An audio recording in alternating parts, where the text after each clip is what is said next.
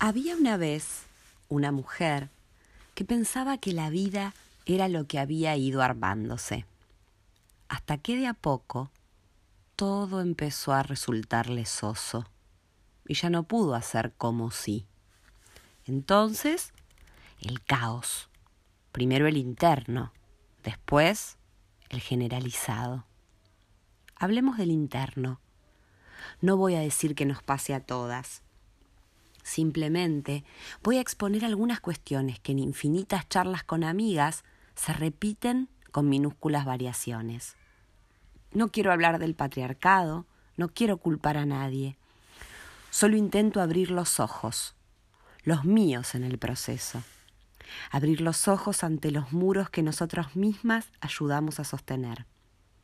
No digo que vayamos a derribarlos, pero al menos tomaremos conciencia, tendríamos una certera percepción de lo que aceptamos y reproducimos como victimarias dolientes. En primer lugar, los vínculos. En realidad, hablar sobre los vínculos es hablar sobre nuestras maneras de relacionarnos con los otros, con todos los otros, en cualquier escenario familia, amistades, jefes y compañeros de trabajo, parejas, hijos, etc. En cualquier paisaje somos copistas de modos de vincularnos. Tenemos ese chip cultural que nos dice cómo debemos ser. Lo que no vislumbramos es que el papel que representamos ante el mundo es nuestro mayor opresor. Somos nosotras mismas, desde adentro, claro, las que, aceptando ciegamente un modo de ser femenino, nos sometemos a interpretar un personaje que no hemos elegido, pero que hemos buscado desde mucho antes de tener conciencia de nuestro pensar. Pues, ¿qué nos queda?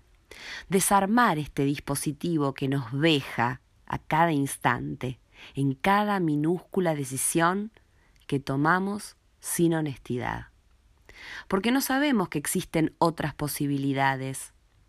De eso se trata la deconstrucción, de revisar el status quo y armar algo nuevo, algo que esté en consonancia con nuestro deseo. Es justamente el deseo el que está disfrazado con ropajes externos.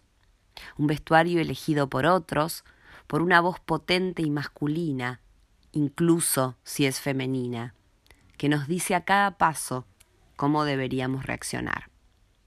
Podría comenzar este recorrido por cualquiera de las infinitas instancias en las que nos ubicamos pasivamente en un rol de dependencia, de inferioridad, de carencia. Es la cultura la que nos postula inacabadas. Nos falta algo que debemos conseguir afuera. Protección, aceptación, un rol. La incompletud nos define, se da por hecho que las mujeres necesitamos de los hombres. Se da por sentado que una mujer que no tiene pareja es una mujer que sufre, y sufre porque no es deseada, porque no es elegida. La autovaloración vendría entonces de la mano de la valoración exterior, y más específicamente por la constatación masculina de dicho atractivo. La carencia entonces es definitoria del imaginario colectivo respecto de lo femenino. Somos deseadas, a veces, pero no tenemos el privilegio de desear. Todo recae sobre nosotras por voluntad ajena, y nosotras recibimos pacientemente lo que la vida nos da a cuentagotas, si es que tenemos la fortuna de vincularnos con hombres capaces de deconstruir el rol masculino, que también a ellos les fue dado por imposición. Lo revolucionario es verlo, lo maravilloso es empezar a cuestionar, a cuestionarse, a repensar nuestras reacciones, nuestros automatismos. Cada vez que me boicoteo, soy mujer abducida por la cultura. Dejo de ser, si es que alguna vez lo fui, la mujer que podría ser para seguir las instrucciones que se espera que cumpla rajatabla. Me olvido de mí misma, me anulo, me vacío, me vuelvo entonces aún más carenciada. Necesito que me digan que valgo. Busco encontrar un espacio que me pertenezca, que me dé seguridad, donde me sienta necesitada, imprescindible. En general, la respuesta es la familia. En ese mundillo me sé útil, me recargo de tareas que me hacen sentir infaltable. Allí adentro no me falta nada, al menos por un tiempo. El problema es que la fuente interna sigue su curso. Hay una voz interior que cada tanto aúlla de diferentes maneras. La felicidad de la vida familiar puede ser enorme, o no.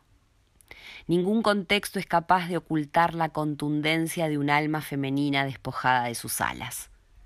Ha sido la mujer quien se las ha arrancado, o quien se ha quedado impertérrita mientras la desplumaban. No importa si se lo impusieron o si hubo una búsqueda activa, lo que interesa es que en algún punto las mujeres no resistimos el personaje con el que nos vestimos. Y todo se vuelve gris, si no lo era desde antes. El gris puede rastrearse hasta la infancia, pero se manifiesta en la adultez en forma de incapacidad para disfrutar el presente. No nos conocemos, entonces no nos gusta estar con nosotras mismas. Llenamos espacios con ruido. Los hijos son un ruido muy, hermoso, pero imposible de enriquecer desde nuestros sesgados modos de entender el amor. Y así, el gris invade nuestras vidas.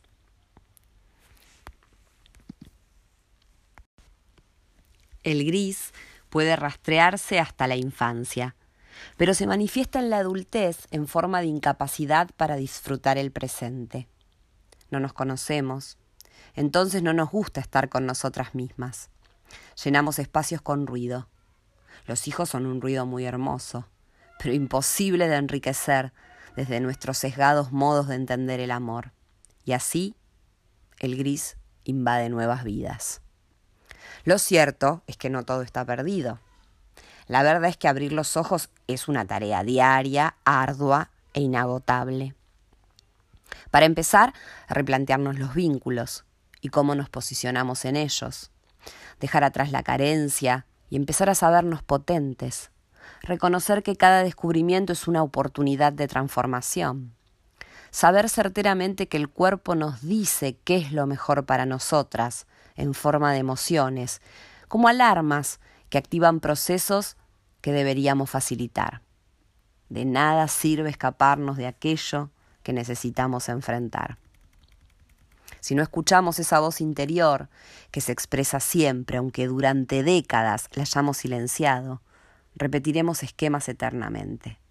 En cada vínculo estaremos poniendo en escena nuestras carencias, nuestras inseguridades, nuestra necesidad de reafirmación externa. Nada es más frágil que una autoestima forjada por las lábiles expresiones de un otro tan inseguro como uno mismo. La angustia, pues, la depresión de los cuarenta, porque no sabemos quiénes somos ni qué queremos en la vida. Nunca nos dispusimos a pensarlo, a decidirlo. Y aunque hayamos actuado toda la vida como si conociéramos el rumbo, podemos despertarnos una mañana con la certidumbre de que hay mucho que cambiar. Y ese cambio debe comenzar con nuestra autopercepción. Reconozcámonos carentes, pero no busquemos relleno. Generemos deseo. Nosotras también podemos desear. Y podemos desear ser fieles a nuestra voz interior. Apenas empecemos a escucharla. No digo que sea fácil. Probablemente sea más difícil esto que la inercia. Pero, aunque la angustia esté en ambas rutas, en esta podemos nombrarla e intentar transformarla. Saber siempre es una ventaja. Conocerse, invaluable. Aceptarse, un comienzo.